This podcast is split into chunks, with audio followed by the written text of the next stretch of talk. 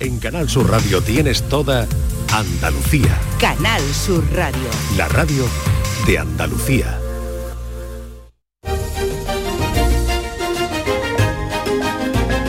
En Canal Sur Radio, Días de Andalucía, con Carmen Rodríguez Garzón.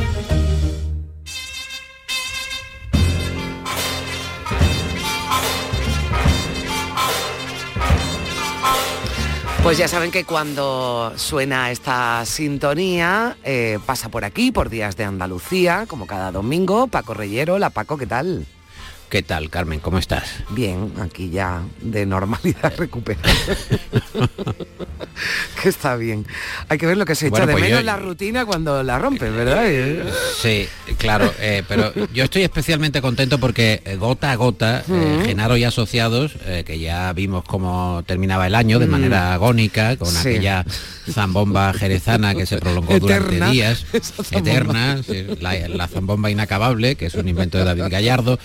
Genaro y Asociados eh, siempre está muy atenta como agencia que Mm. está al cabo de la calle eh, para saber eh, cuáles son los eh, cursos, las distintas propuestas del mercado La que necesitan de la ser calle, la ¿no? demanda de la Mm. calle. Entonces, una vez que han pasado los Reyes Magos, Mm. Genaro y Asociados ha detectado que hay muchos que no son capaces de coger las cosas al vuelo. Ah. O sea, por ejemplo, coger caramelos, estirar la, la mano, la Mm. función prensil, todo esto no se lleva bien y por tanto ah, lo que proponen es un curso, hay que apuntarse eh, de manera inmediata, no vaya a ser que el 5 de enero repentinamente aparezca, el Ya. de 2025, Vaya a pasar y uno todo, eh, y no acaba nunca esto y uno no está preparado, el caramelo que cae, el Hay abuelo que no lo coge, hay tiempo para hay entrenar, tiempo. claro. Exactamente. Escuchemos, por tanto, el patrocinio de este reflexo de Genaro y Asociados. ¿Cansado de coger pocos caramelos en las cabalgatas? Curso para coger cosas en el aire al vuelo. Fui a una boda y cuando tiraron el ramo lo pillé como si fuera casillas. Curso para coger cosas en el aire al vuelo. Mi mujer me tiró desde el segundo el bocadillo para el niño y lo cogí con una mano. Curso para coger cosas en el aire al vuelo. Inscríbete ya y recibirás un audio mensaje con los consejos de Arconada.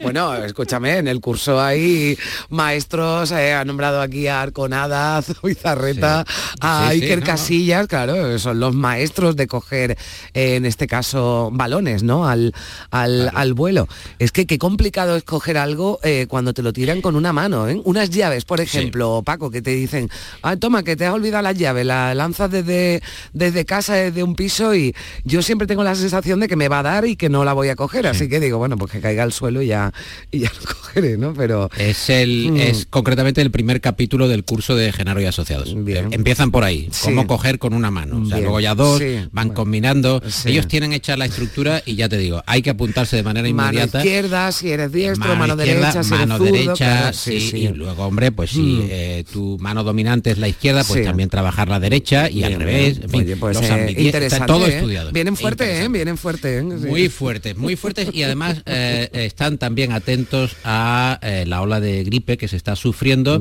y recomiendan, recomendamos de nuevo, ese producto que es eh, muy interesante, el Happy Stornut. Manuel, que más pringa un tero. Llega Happy Stornut. Deja ya de estornudar de un modo vulgar. Happy Stornut es el aparato que refina tus estornudos. Ahora también en todos los dialectos. En catalán, en euskera, Gorka. en gallego. Happy Stornut. Refínate. Pues sí, hay que refinarse porque esto además que ya nos acompaña, ya el resfriado no lo soltamos en un mes y pico, pues por lo menos eh, mm, lo llevemos un poquito mejor y con más elegancia, ¿no? Y clase incluso, estornudando en varios idiomas. Que... Siempre atentos al, al cabo del día y de la calle. Genaro y asociados también preocupados por la salud de los andaluces. Hemos estado charlando esta semana, eh, Carmen, con Eva Díaz Pérez, que es una escritora muy premiada sí. de Sevilla, compañera periodista durante muchos años y eh, hicimos la, la charla el pasado martes 10 de enero y prepara ahora una biografía sobre la ciudad de Sevilla. Eh, decía Italo Calvino eso de que eh, la ciudad que no se cuenta se pierde y Eva Díaz Pérez pues hace memoria de esa ciudad, ciudad que ha vivido, en la que ha residido toda su vida, nació en Los Remedios, pero vivió en el barrio de Rochelambert durante gran parte de, su vida y eh, es especialmente interesante cómo explica la relación que mantiene con la ciudad siempre ha sido Amar y Odio, que es otro clásico, pero cada vez me fascina más porque también es como Londres, es una ciudad de apariencia, una ciudad que tiene una lectura aparente, muy proyectada hacia el exterior, pero en el fondo profundamente esquiva. Eh, y esa lectura profunda de Sevilla es la que a mí me interesa y es la que estoy indagando con esa biografía. Eh, como decía yo, yo soy una niña de barrio, pero mis primeros recuerdos tienen que ver con esas visitas al centro. Mi mm. madre me llevaba a lo que hacen muchas madres, de llevar a ver los santos, el Gran Poder, San Pancracio, todo eso. Bueno, a mí me encantaba, a pesar de que yo soy una persona nada religiosa, pero me fascinaba ya entonces. ¿Por qué? Porque iba a ese corazón metafórico de Sevilla, ¿no? donde estaba toda esa belleza antigua, eh, eso de entrar en una iglesia, ese olor de las maderas de los retablos, o sea, siendo muy pequeña, recuerdo que me fascinaban. O cuando me asomaba a los patios de las casas antiguas, bueno, desde pequeña ya ese recuerdo de, ostras, ¿qué es esto, no? Qué escenario maravilloso. ¿Qué es lo que le amarra a Sevilla?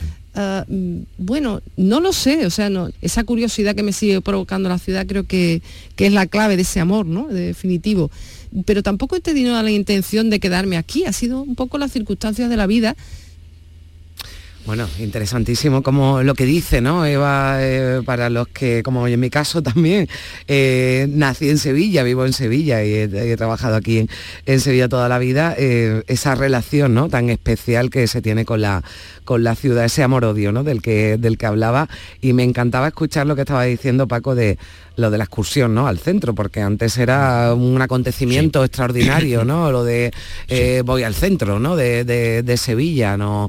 Eh, las comunicaciones no, son como ahora, ¿no? Y, el centro ya no solo por la, por la distancia física, ¿no? Sino por, por otras muchas razones estaba bueno, muy lejos ¿no? de, los barrios ¿no? y de lo que se consideraba en ese momento la periferia y que ahora también forma parte ¿no? prácticamente del centro de la ciudad. O sea que. Sí, parece que ahora la, periferia es más auténtica que el propio centro, totalmente, no lo patrimonial. Yo escucho a muchos sevillanos que dicen yo me quedo en mi barrio porque esto sí es Sevilla, ¿no? Y ya el centro, sobre todo algunas partes del centro, pueden parecer otra cosa, ¿no? Que no esa Sevilla, ¿no? Que, recuerda y que recordaba eh, Eva, ¿no? En esa reflexión. Luego tendremos una, uh, un segundo que mm. a, Sevilla y mm. a, la tradición.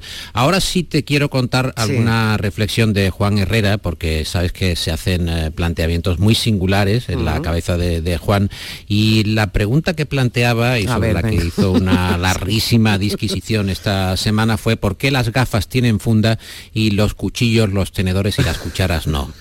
Que es una cosa inquietante, pero en la que él ha, estudiado, ha invertido mucho tiempo y, la ha estudiado muy bien y entonces eh, ha estado aplicando, bueno, las motos... Hay que ver lo que, les dan al raso, la Navidad. A, la pelota, sí, a la pelota le dan, bueno, le dan al magín que no veas, pero ¿por qué el, el coche que, que tiene necesidad de ser cuidado y que es una inversión cara, ¿por qué duerme al raso? ¿Por qué no? Hay algunos que son curiosos y le ponen una capota, ¿no? O la, o la moto, la moto que puede ser utilizada por según qué tipo de paloma o qué tipo de pareja que a lo mejor se sienta allí, ¿por qué no se le pone algo para, para cubrirla? Entonces Juan acaba concluyendo, atención Carmen que esto es interesante, que hay un exceso de funda en algunos casos y una carencia de funda en otros, que hay cosas que tienen más funda de la cuenta y otras que tendrían que tenerla y entonces él lo que propone a las autoridades es un, e, un equilibrio. Escuchemos, por favor. Cuando tú te enfrentas a una realidad, que es que, por ejemplo, vas a comprar mandarinas y cada mandarina viene envuelta. Pero vamos a ver, que la mandarina tiene, como su nombre indica, tiene monda, mondarina, monda, tiene cubierta, viene de la, allá de la, del campo, viene cubierto. ¿Por qué le pone usted unas bragas a eso? ¿Por qué le pone a una, a una naranja? Si ya tiene, ¿no? Bueno, pues ese es el problema, que tenemos exceso de, envoltura en unos casos y defecto en otros. y es ahí donde yo creo que hay que incidir. Hay que equilibrar. Hay que buscar una coherencia. Hay que buscar una coherencia y es un planteamiento que en estos momentos yo creo que va a llegar directamente a, alguna cancillería europea y que se están planteando. Esto lo va a llevar personalmente Pedro Sánchez. Estoy seguro de ello.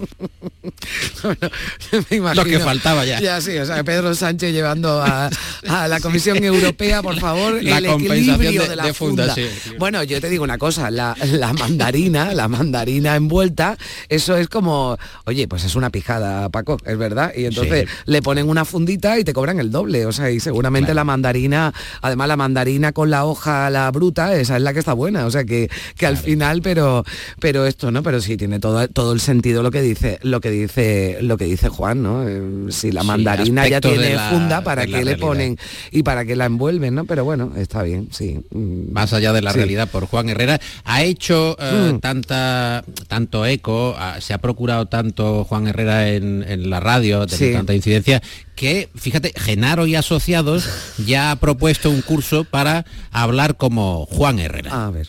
¿Te gustaría hablar como Juan Herrera pero no te atreves? Inscríbete ya en nuestro curso para hablar como Juan Herrera. Yo soy un bípedo con tres piernas. Habla como Juan Herrera y conviértete en el mejor guionista de España. Hombre, lo de bípedo de tres piernas hay que explicarlo.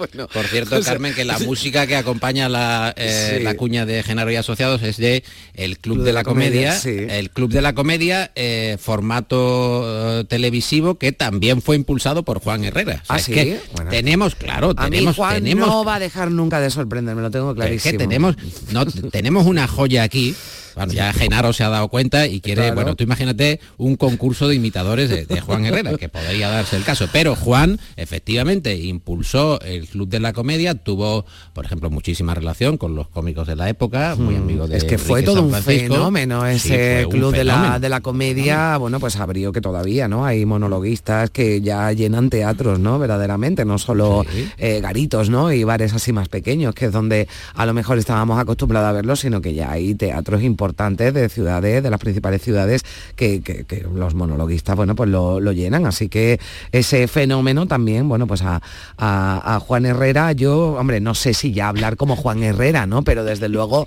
eh, tener esa chispa, ¿no? Todo esa se andará, genialidad, pues, también me se apuntaría. O sea, ya cuántos cursos me he apuntado yo ya hoy de. Bueno, eh, no, no.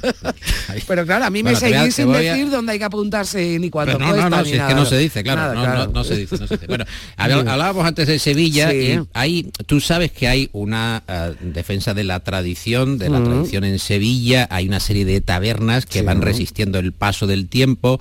A una de ellas es Casa Coronado. Hombre, por eh, favor, está- vamos. Es, bueno, Casa Coronado es del año 1935, Carmen, 1935, casi 90 Casi años 90, va sí, a sí, sí. cumplir. Eh, es un misterio lo que sucede en Casa Coronado eh, a diario, menos los lunes, porque la gente espera en la puerta, en la propia a que acera, abra. a que abra. A las 12 de la mañana eh, abre Coronado, ya hay eh, mucha gente que está en, en la puerta y hay eh, un, un tirador de cerveza que es Rafael Berraquero, lleva 48 años tirando cerveza, Fíjate. es uno de los eh, más eh, reputados profesionales. eh, le preguntamos sobre si calienta la, la muñeca, cómo van las articulaciones, cuánto tiempo piensa ya. resistir. Ahí tiene que haber claro, callo ya ahí. claro, te- ahí, ahí tiene que tener, bueno, yo creo que un traumatólogo especialista en la muñeca de, de Rafael.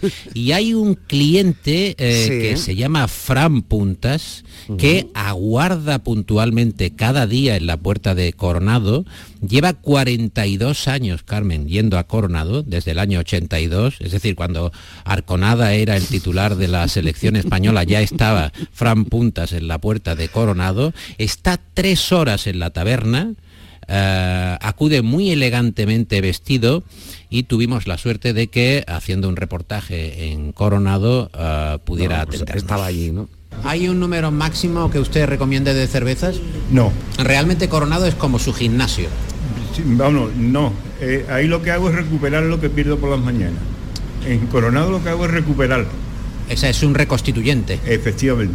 Porque yo por las mañanas siempre una hora y media ando, pero ando fuerte, porque si no me pondría muy fuerte aquí. ¿Podría decirnos su eh, plan de, de vida diario? A las 9 de la mañana me voy a andar, desde que estoy jubilado. Llego a mi casa, me ducho, me he visto ya de persona normal, me he bien. Bueno, a por la mañana voy con un gorro de lana para que no me conozca nadie. Es usted particularmente elegante, Bueno, sí, pero eso ya cuando ya me ducho y me vengo para acá. pero cuida su estética. Sí, hombre, claro. porque ya son muchos años y... Usted viene a Coronado eh, con corbata. Sí. Habitualmente. Sí, sí, sí. O sea que para Pero- usted es una liturgia. Pero esto, este es el uniforme de invierno. Ajá, ¿y el verano? El verano la, la, la- la cubana y pantalón de mis rayas. Eh, Coronado hay que decir que solo sirve a aceitunas, cacahuetes, No, cacahuete no, albellana. ah, perdón, arbellanas. eh, Y ¿podría- altamuse. Altamuse, y aceituna. Bien, ¿podría decirse chochitos? Eso también puede ser. Ya. ¿Es usted más de altramuces o de chochitos? Yo de aceituna. ¿Con cada cerveza toma aceituna o no es necesario? Sí, sí. Pido la cerveza y me ponen un plato de aceituna. El complemento alimenticio es la aceituna. Eso es. Y cuando se acaba la aceituna me, me traen más.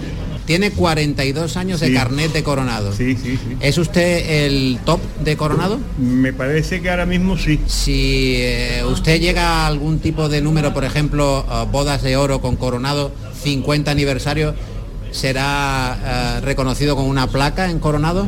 A mí ya me han querido poner más de una placa. Y se niega usted, discreto. Me- me- me- no, me, no me gustan esas cosas. Es un gusto charlar con usted, señor. Igualmente. Bueno, magnífico este parroquiano, ¿no? Desde luego con mayúsculas de Coronado. Bueno, pues uno de, de esas tabernas, ¿no? O bares tradicionales en los que hay pocos en Sevilla, la cerveza Sí. se pone en un vaso de tanque. O sea que esto, yo no sé qué tendrá esa cerveza, eh, la de Coronado, misterio, ¿no? es un La- misterio. La del Hemos J, tratado de la del es un tremendo, en fin, los bares claro. clásicos vizcaínos, ¿no? Pero algo, algo, algo tendrá desde luego cuando, como tú dices, y bueno, como hemos escuchado a Fran Puntas y a otros, a- esperando a que abra Coronado, que abre a las 12 del mediodía, que es una hora estupenda para tomarse, Sí, sí. para tomarse una cerveza, menos los lunes que, que, que cierra. Bueno, eh, Paco, nos vamos a ir ya eh, despidiendo. A, a ver qué bueno, pasa perdona, aquí. perdona. eh, no, es que tenemos un A ver. problema. Se nos cuela una, una emisora, ah, últimamente es una emisora de un de un disc jockey. Ah. Lo tenemos que escuchar porque, bueno, en fin, hacemos, sé yo, también ¿no? nos hace parte del trabajo. No, escucha, quiero detectar quién es, pero no, no lo acabo. Tiene buen tono, tiene buen tono. a ver. Vamos a escuchar la, la canción que tiene puesta, a ver qué tal, a ver. A ver.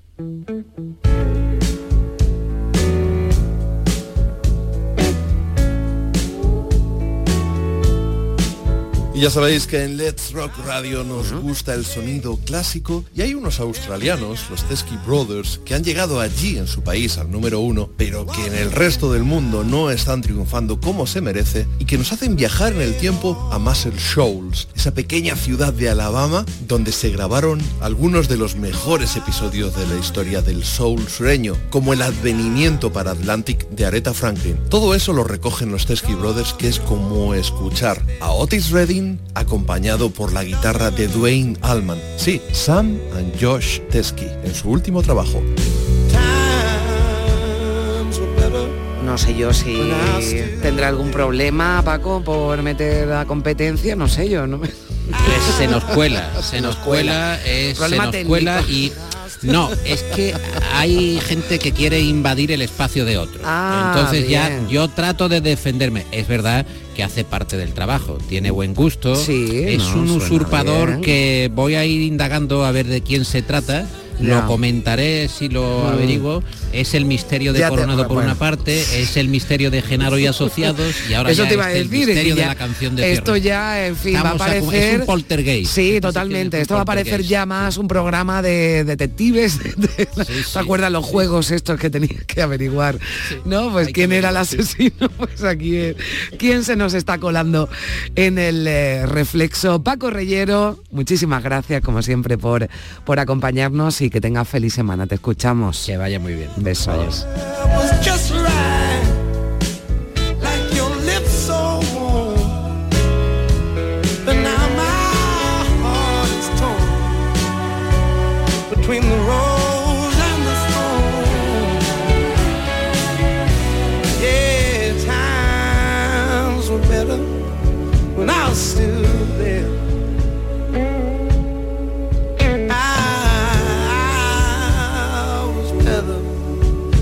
I'll still live.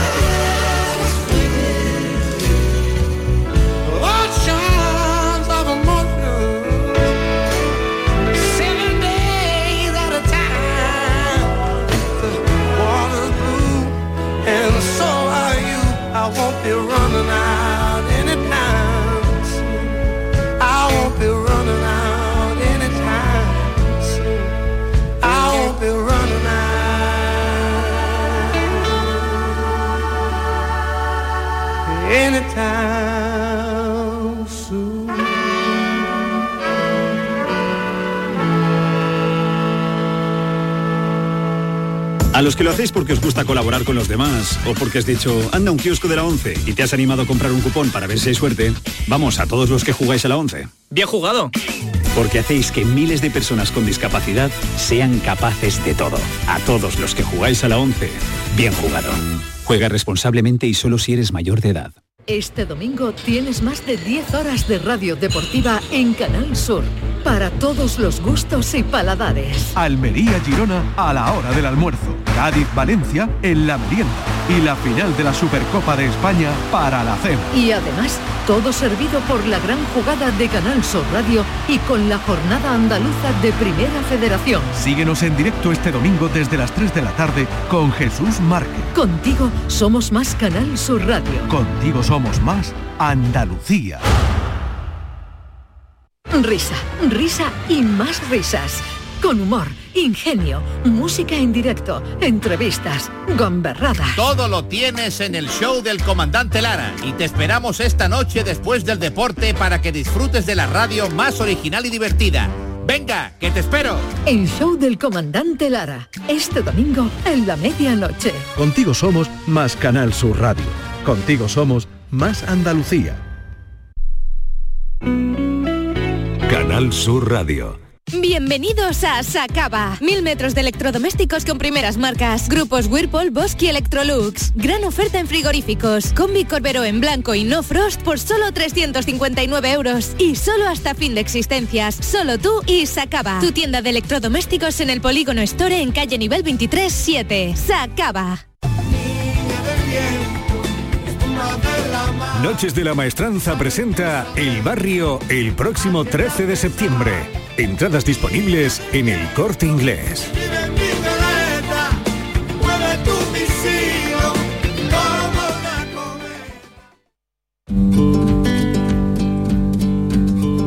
Días de Andalucía. Con Carmen Rodríguez Garzón. Canal Sur Radio.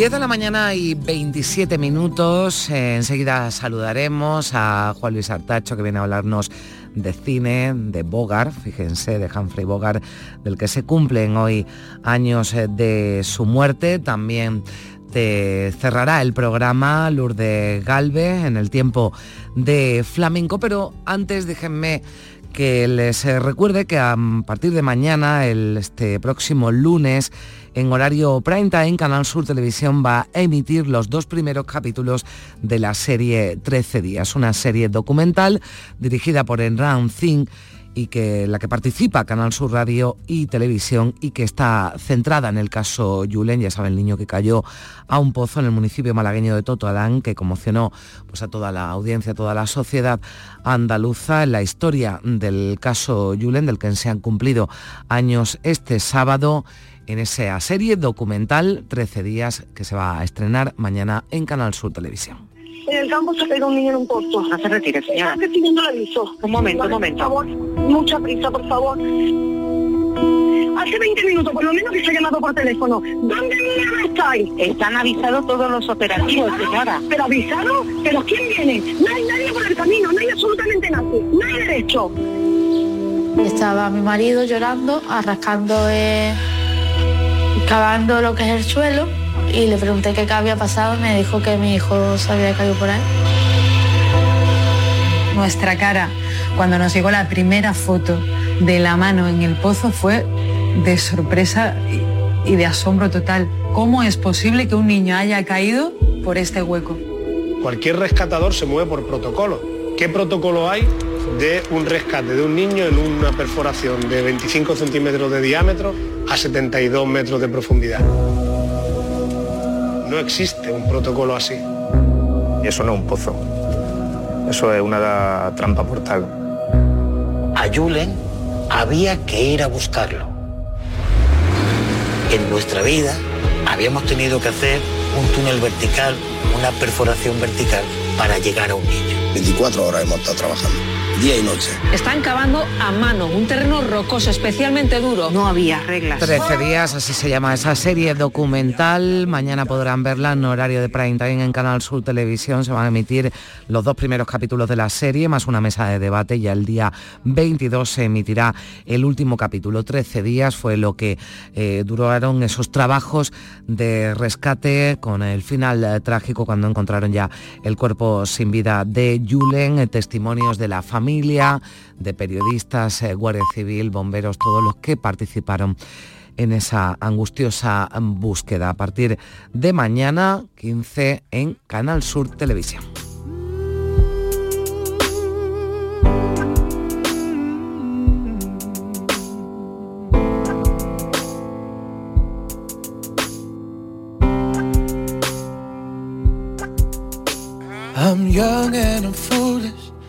Bad decisions. I block out the news, turn my back on religion. Don't have no degree. I'm somewhat naive. I made it this far on my own. But lately that shit ain't been getting me higher. I lift up my head and the world is on fire. There's dread in my heart and fear in my bones. And I just don't know what to say maybe I'll pray, pray.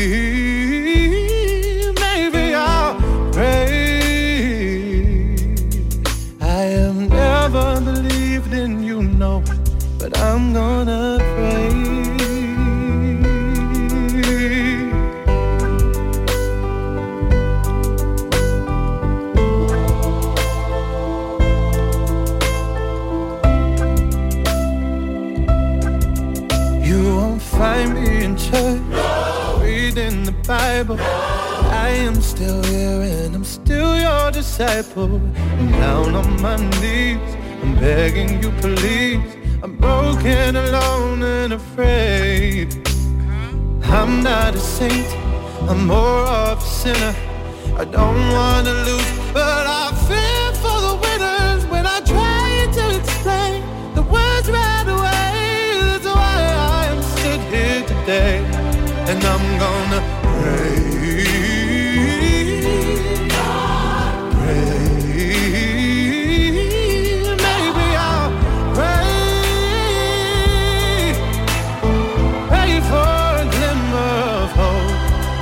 En Canal Sur Radio, Días de Andalucía, con Carmen Rodríguez Garzón. Tostada con aceite y cine.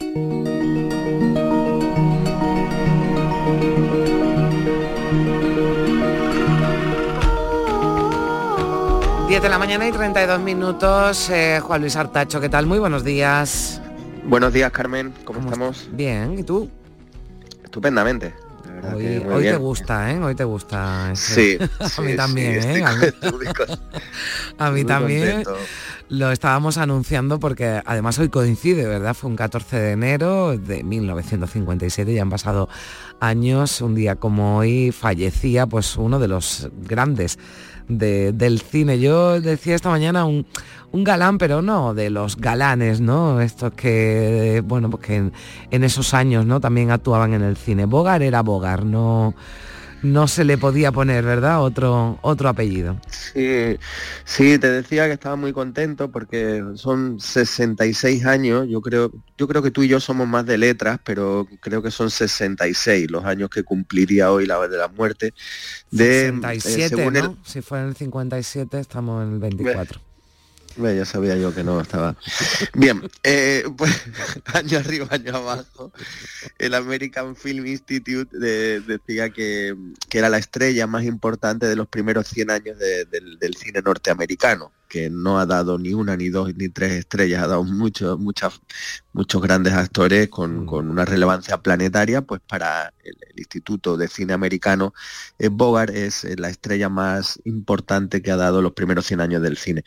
Y yo creo que eh, su propia imagen es la imagen del cine, y más que del cine de las películas. Yo Mm. distinguiría eso, es el cine americano, en las películas que hemos visto todos, muchas generaciones, y que siempre te sientes reconfortado en ese, Mm. en ese mundo, ¿no? De películas también escritas, también dirigidas, con una cosa que parecía tan artesanal, que no pasaba nada y, y que parecía que lo decían los propios actores. Eso le pasaba a mi abuelo con Spencer Tracy, que pensaba que él que hablaba así, ¿no? Y que, bueno, que, bueno, si viniese a mi casa yo le abría la puerta y que entrase y desayunaría conmigo. Bueno, pues tiene ese, ese esas estrellas, ¿no? Que, que eran como cercanas y a la vez inaccesibles. Era Una cosa, un universo de Hollywood entonces. Y Bogart como máximo representante y como tú muy bien decías, que era como un galán pero distinto. Era un galán poco convencional, eh, elegante, pero a la vez rudo, siempre con ese Mm. cigarrillo en, en la boca y con ese con esas dos, dos, dos brochazos de cinismo permanente y, y un romanticismo latente en casi todas las películas que hizo en Warner Bros, que fue la, la productora donde más trabajó y que estaba a sueldo y contrato, aunque después se lo iban cediendo a otras a otras eh, productoras, ¿no? Eh, bueno, Podríamos haber una- elegido muchas, ¿verdad? Pero eh, nos, eh, hoy te has quedado con, con tres, ¿no? Que todo el mundo va, va a identificar seguro. Y vamos de- desde la más reciente, digamos, Sí. en, en la- de las últimas de su carrera y vamos a ir desde hacia atrás en el tiempo y que nos perdonen lo- lo- los oyentes, pero vamos a hacerlo de esta manera porque, porque tenemos que terminar con la que tenemos Claro, que terminar. que. Entonces, entonces, si te parece, arrancamos con el, en el año 1954, que ya no voy a decir cuántos de- desde entonces, eh, con Sabrina de Billy Wilder. Toma un daiquiri helado. Vi una vez un despacho como este en una revista ilustrada en casa de mi modista. ¿El despacho de David es igual? Parecido, sino que algo más grande. ¿Más grande? Sí, lo tiene instalado en un campo de polo. Sabrina, si no tomas tu copa se me van a helar los dedos. ¿Cuántos aparatos? Es fantástico. Pulsa un botón y empieza a funcionar una fábrica. Descuelga el teléfono y, y envía 100 petroleros a Europa. Pone en marcha el dictáfono y dice, compre todo lo de Cleveland y trasládelo a Pittsburgh. Debe de ser muy inteligente. Es una pequeña habilidad, como la de hacer malabarismos con naranjas. Bueno, esa era la modernidad, ¿no? De esa época, el dictáfono, ¿no? Y todos los aparatos de los que se sorprendía eh, Sabrina, ¿no? Eh, Audrey Hepburn, que era la que estábamos escuchando, ¿no? Una comedia romántica que ha caído en desuso y bueno, nosotros hemos recuperado varias de estas y hablando bien de, de Notting Hill o de estas películas que, Mm. que creo que tienen cierto talento, pero cómo escribía Billy Wilder, ¿no? Qué manera Mm. de, de- de dialogar, impresionante. Bueno, pues aquí tenemos además a Audrey Hepburn, a William Holden, tenemos una película en estado de gracia absoluta, una película Mm. sencilla, una comedia romántica encantadora, elegante, pero que no le pasa el tiempo, sino que le pasa muy bien. Incluso ese romanticismo que a veces puede rondarlo, no cae nunca ahí, porque, porque son gente muy inteligente y no termina de, de caer en, en sensiblerías, ¿no?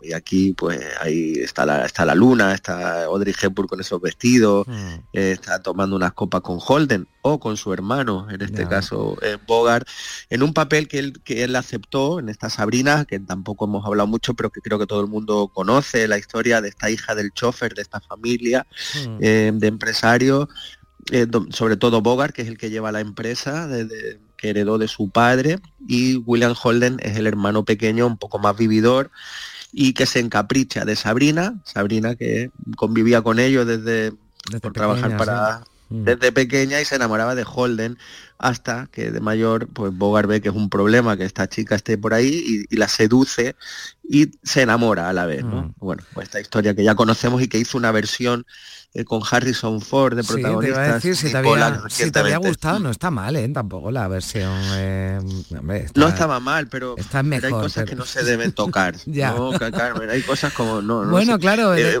después hablaremos. Oye, con estas se atrevieron, hay con otras que no se han atrevido, ¿eh? porque mejor que no que no toquen como la que tenemos reservada para el final, ¿no? Han podido haber, Sí. digamos, intentos, Pues- imitaciones, pero hay cosas que mejor que ya está, porque esto es como como lo del silencio, ¿no? Si no puedes mejorarlo, pues eh, te callas, pues esto igual, ¿no? Sí, Absolutamente. Y Sidney Pola, muy astuto, dijo, Mm. bueno, es que hay muchas estas generaciones nuevas que no conocen esta historia y deben conocerla. Y digo, bueno, pues una campaña, todo el dinero que te ha costado esta, pon, pon Sabrina, la, la- la clásica.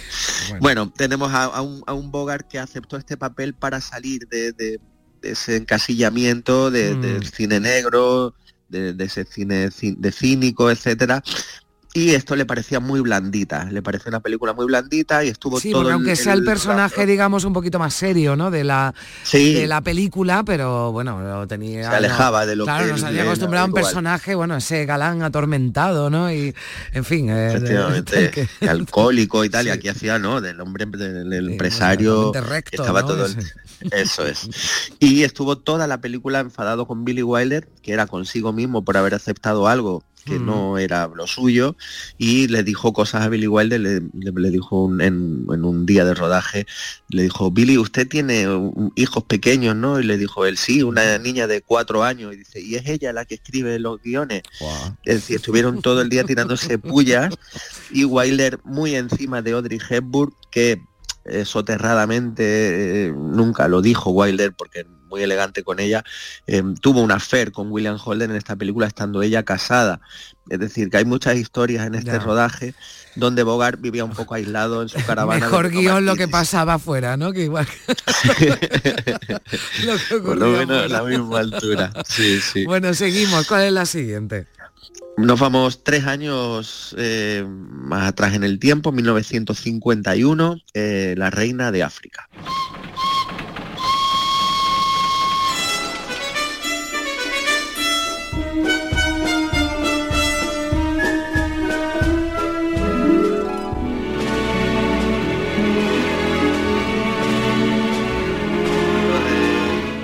Llevan por esta barcaza estupenda de, de África rodada allí por John Huston eh, con, con Humphrey Bogart y, y Catherine Hepburn, una pareja atípica por, por los personajes que ellos mismos eh, interpretaban. Eh, Bogart sí era Bogart, era un capitán de barco con cierta tendencia a la bebida, cosa que le estaba pasando en realidad. Hay muchos planos en la Ahí, reina ahí de tenía que interpretar poco, ¿no? En, en este Muy caso. poco, sí. Todas las cajas esas de Gordons que se ve de la Ginebra Sí. Gordon son reales y se las bebía eh, Bogart durante No le todo el daban día. agua, ¿no? Como, no, no, no, y de hecho tenían que sujetarlo por las piernas en los planos de, de plano americano que se llama de tres cuartos o primeros planos, lo tenían que agarrar de las piernas porque se caía. Estaba Madre mucho, mía. parte del rodaje estaba alcoholizado, por eso murió tan joven, Mm. de 57 o 58 años, fue de un cáncer de esófago, pero bueno, digamos que fumaba y bebía bastante. Y otra cosa curiosa es que su última mujer, Lauren Bacall, Mm.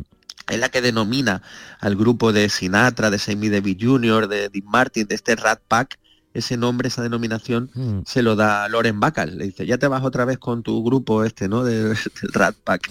Es decir, no, no eran unos amigos muy saludables, pero sí eran muy divertidos. Y volviendo a las reinas de Sí. África, donde John Huston rodó esta obra maestra, un milagro, un milagro que hizo John Huston sin ganas, porque él estaba eh, eh, intentando cazar elefantes todo el día, como bien contó Peter Biertel en aquella novela, y que después hizo una película Clint Eastwood, que era eh, Corazón Blanco, corazón Cazador Blanco, Cazador Corazón blanco, Negro, corazón negro, sí. y donde John Huston estaba preocupado para cazar elefantes. Y dice, oye, de Camila excusa eh, para venir a África es hacer esta peliculita, ¿no? Y No le salió mal, ¿no? Pese a que no, no le salió ganas. nada mal. Esta historia de amor de una puritana eh, como es eh, Catherine Hepburn y, y él, alguien que viene de vueltas, como siempre, los dos en un barco huyendo del, del Mm. nazismo, eh, pues al final estas dos personas anta- antagónicas encuentran esa, ese punto en común y esa relación, esa historia de amor eh, preciosa en mitad de esos ríos eh, peligrosísimos de, de África. Y, y bueno, todo lo que hay alrededor de la película, la mística que se creó y dos actores en estado de gracia, Mm. el único Oscar de, de Humphrey Bogart por esta película. Y pues bueno, verlos a ellos dos pasear, mirarse, sobre todo con los ojos de, Audrey, de, de Catherine Hepburn, Mm. pues es un- una auténtica maravilla de un cine que, que ya no existe. Bueno, esta hemos ido de 1954 a 1951 y ahora nos remontamos unos añitos atrás para ese cierre de oro, ¿verdad? Porque decíamos que íbamos a, a dejarla para, para el final, Juanlu.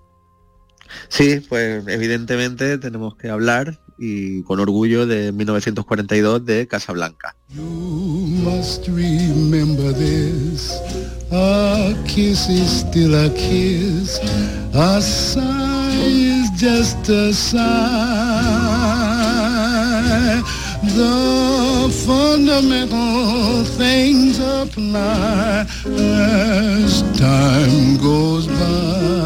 Aquí con las dos primeras notas ya nos trasladamos eh, directamente, ¿verdad?, a Marruecos, a, a Casablanca y nos, eh, nos metemos de lleno en esta maravillosa película con una interpretación magistral de, de Humphrey Bogart.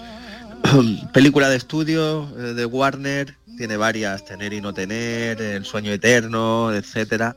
Y Michael Curtis, que te podía hacer un lunes un western, al lunes siguiente una película de Gaster o al día siguiente esta, esta gran película, quizás la película del siglo pasado, eh, romántica, sentimental, cínica, divertida, tiene todo, aventura, juego, eh, todo, todo. Es una película que, que tiene frases como esta, le dice, me desprecias, ¿verdad? Y le dice él, si llegara a pensar en ti, probablemente. Es decir, todo esto es, es una cosa maravillosa, hecha en estudio y, Mm. Y bueno, pues este estudio, siempre hablamos con- yo con mucha nostalgia de, de- de Hollywood, este de, de estudios donde trabajaban a sueldo los mejores escritores que había del mundo, los grandes directores que vienen del mudo y saben rodar con imágenes como nunca nadie ha sabido hacer. Y, y, bueno, después tiene algunos del mudo, los guiones eran eh, incisivos ¿eh? en algunos diálogos como ese que recordabas, ¿verdad? Sí, sí, claro, ellos tenían que contar en claro. imágenes todo porque no tenían voces y, y entonces todo tenía que entenderse a través de la imagen, ya después el- el- la- el- no tenías que camuflar nada con los diálogos. Eh, bueno, película absolutamente maravillosa que efectivamente hemos escuchado un poco el arranque de la canción y ya te apetece ponerte la película y quedarte allí a vivir Totalmente, total. en el, en el Ritz Café este maravilloso, ¿no? Donde todo pasa, cada rato matan a uno, vienen, juegan a la ruleta, él, él pierde dinero para dárselo a alguien que, que le va a servir porque no llega a fin de mes, etcétera, etcétera, ¿no? Eh, y sobre todo ver a Rick bebiendo martini por la noche solo, recordando su único momento de felicidad que fue con Ingrid Bergman en París. Bueno, maravillosa película. Vamos a, eh, que no lo hemos hecho hoy, a ver, eh, para, para, para ver horas de película. Sabrina, la reina de África y Sí. Casablanca, venga.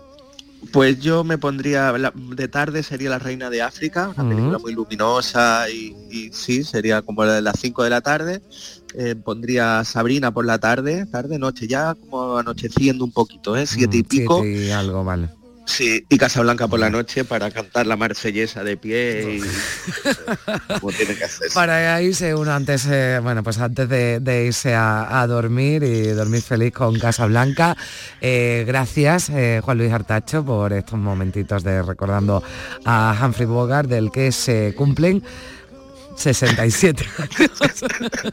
Mira, es que además antes no he querido ya interrumpirte, pero decía, eh, la- la- hay números redondos y es del eh, 54 va voy a ser 70 Sí, años, sí, lo sí. digo por eso. que me- bueno, que Estoy seguro que es así. hay que repasar un poquito las matemáticas, ¿eh? que no, Tengo no que, todo sí, va a yo ser ya la derivada y eso ya no llegué yo. A Un beso fuerte, Juan Luis, cuídate, que te noto ahí acatarraillo también, así que un, beso un fuerte. beso grande, Hasta la próxima domingo. semana. Hasta adiós. luego.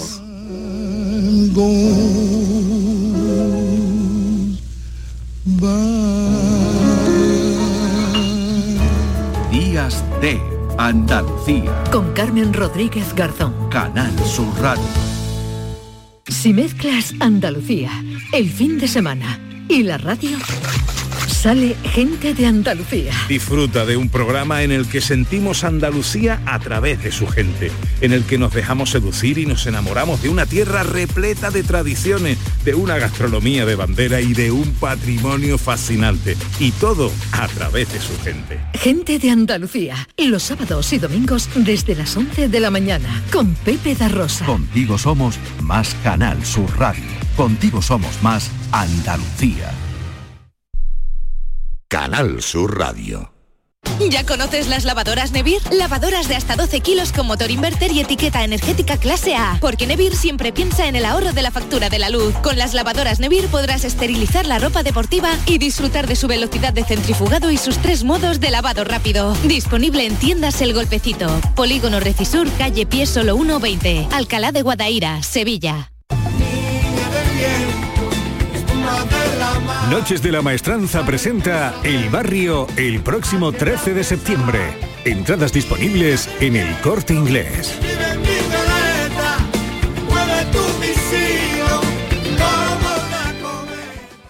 Este domingo tienes más de 10 horas de radio deportiva en Canal Sur para todos los gustos y paladares. Almería Girona a la hora del almuerzo. Cádiz Valencia en la merienda. Y la final de la Supercopa de España para la cena. Y además, todo servido por la gran jugada de Canal Sur Radio y con la jornada andaluza de Primera Federación. Síguenos en directo este domingo desde las 3 de la tarde con Jesús Márquez. Contigo somos más Canal Sur Radio. Contigo somos más Andalucía. En Canal Sur Radio, Días de Andalucía. Compás.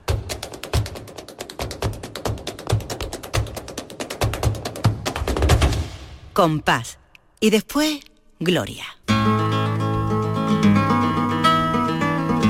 Ya está por aquí para cerrar el programa nuestra querida Lourdes Galve. Hola Lourdes, ¿qué tal? Hola ¿Cómo Carmen, estás? ¿qué tal? Muy bien. Bien. Aquí estamos dispuestas a echar un ratito de flamenco, un Pues está domingo bien, más. eso siempre se agradece, tú lo sabes, y además ya para cerrar el programa con, con buena música, hoy eh, Sí. traemos un guitarrista.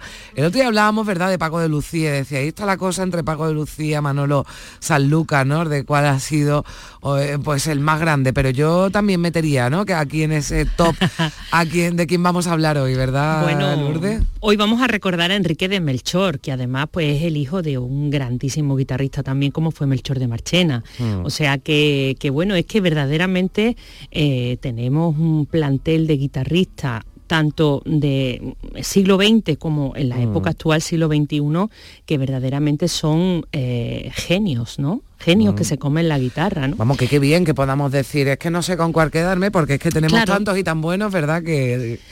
Claro, claro que sí. Y, y bueno, pues eh, el maestro Enrique de Melchor murió muy joven, murió Mm. con apenas 60, 61 años. Murió en enero y por eso pues he, he pensado en, en recordarlo, en que hablemos un poquito de él. Y bueno, pues como te he dicho, pues era el hijo de- del gran Melchor de Marchena, que durante muchísimos años fue eh, el compañero inseparable de Antonio Mairena, Mm. con el que grabó tanto, y bueno, y grabaron otros muchísimos grandes con, con Melchor, ¿no?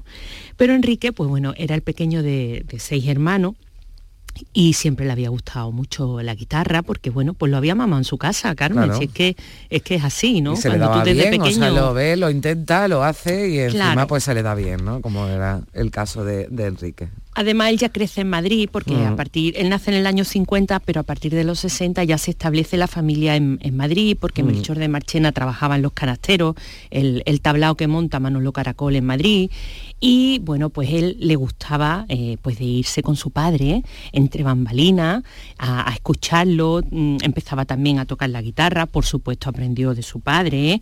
Y un día, tenía 15 años, y estaba Manolo Caracol escuchándolo entre bambalinas de tocar.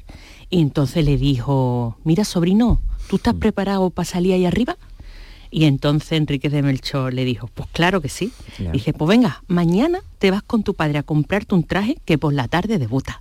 Fíjate. Y así con 15 años debutó Enrique en el tablao Los Canasteros de, de Manolo Caracol, que siempre hemos dicho, pues ese, tenía- ese- tenía buen ese olfato, ese Tenía olfato bueno. que tenía Caracol. Sí, sí, sí, era, Para- era un para ojeador de, de buenos artistas. Eso luego era un buen sí. ojeador. Sí. Y bueno, una de las grandes virtudes de, de Enrique de, de Melchor es eh, su faceta de guitarrista de acompañamiento, que eso muchas veces parece que, que es sencillo, que es algo fácil. que es ahí, menor cuando no lo es. que es menor y no lo es. Es Mm. importantísimo la labor del guitarrista de acompañamiento, que sabe de cante tanto más que el, guitar que el cantador Mm. y que tiene que ir adelantándose a lo que el cantador va a hacer y que tiene que estar pendiente con los cinco sentidos para saber recogerlo si es necesario, para entrar bien el compás, para muchísimas labores, pues él era un maestro. Y aquí lo vamos a escuchar en una grabación en directo con el gran camarón de la isla.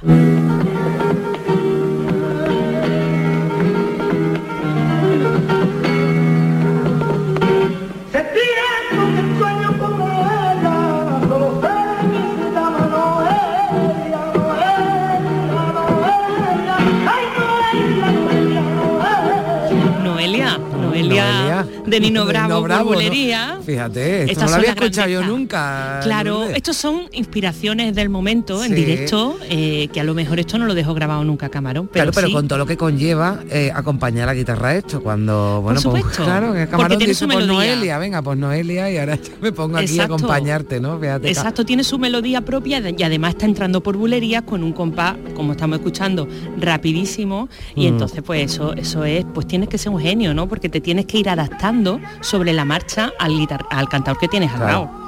Es que verdaderamente la labor del guitarrista de acompañamiento es inmensa. Yo siempre la reivindico y no me cansaré de reivindicarla. Bueno, y tan importante es que desde luego había los grandes cantantes, los grandes genios, los grandes cantadores, bueno, pues no sé, mm, digamos, se ponen en manos de cualquiera, ¿no? De- Eso es. Tienen siempre su, su guitarrista de cabecera, ¿no? Con el que van a donde haga falta. Pero es cierto que también, como todo artista, pues tenía sus inquietudes y entonces él dejó también una amplia discografía como compositor, como guitarrista solista. Además llegó a actuar en, en Nueva York, en el Carnegie Hall. Y, y bueno, pues eh, siempre desde siempre desde la raíz, siempre desde eh, el flamenco, digamos que él había mamado en su casa, el flamenco clásico, y como ejemplo pues podemos escuchar esta soleá tan bonita que le dedica a su padre Melchor en eh, su disco Bajo la Luna.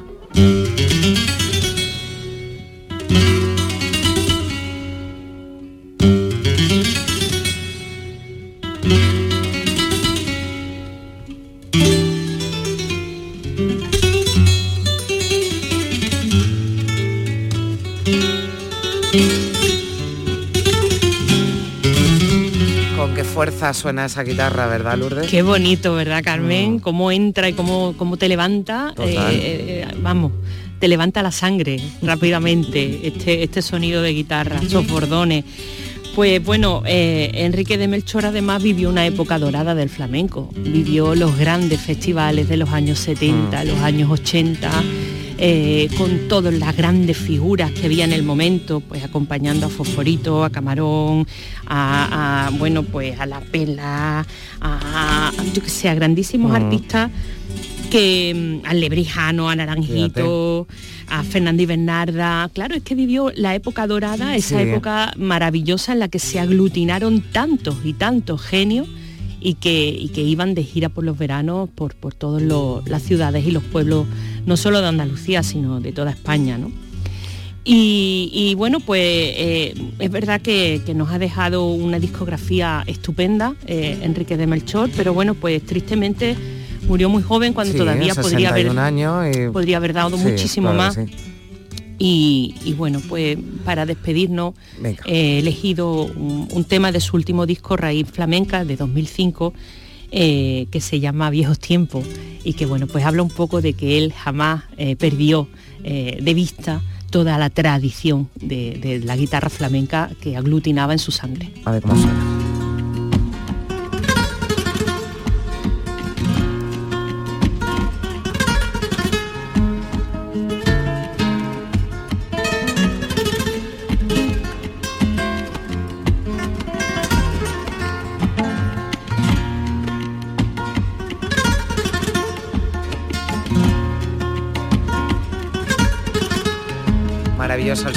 Esa guitarra con eh, Enrique Melchor, Enrique de Melchora que estamos eh, recordando hoy aquí ya para terminar el, el programa. Lourdes, muchísimas gracias, como siempre, por acompañarnos y por traernos tan buena, tan buena música.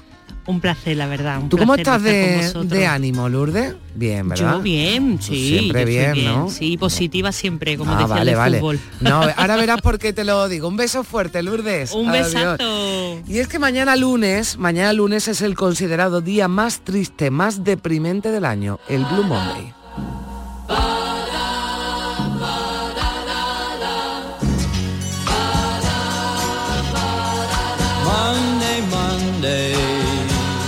Pues a los lunes les dedicaban esta canción de Mamás and de Papas. Cuando llega el lunes puedo, puedes encontrarme llorando todo el tiempo, dice esta canción, aunque nosotros lo que les deseamos es que tengan un feliz lunes, un happy Monday y una feliz semana. Nosotros regresaremos el próximo sábado, así que adiós.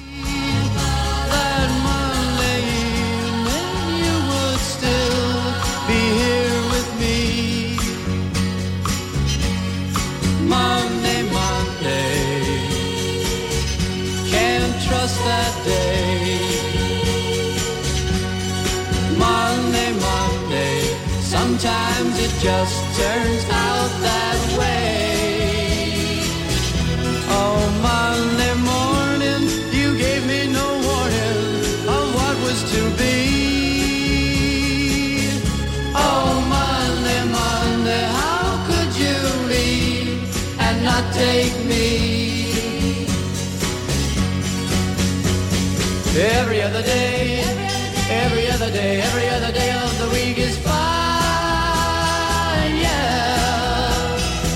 whenever Monday comes, about whatever Monday comes.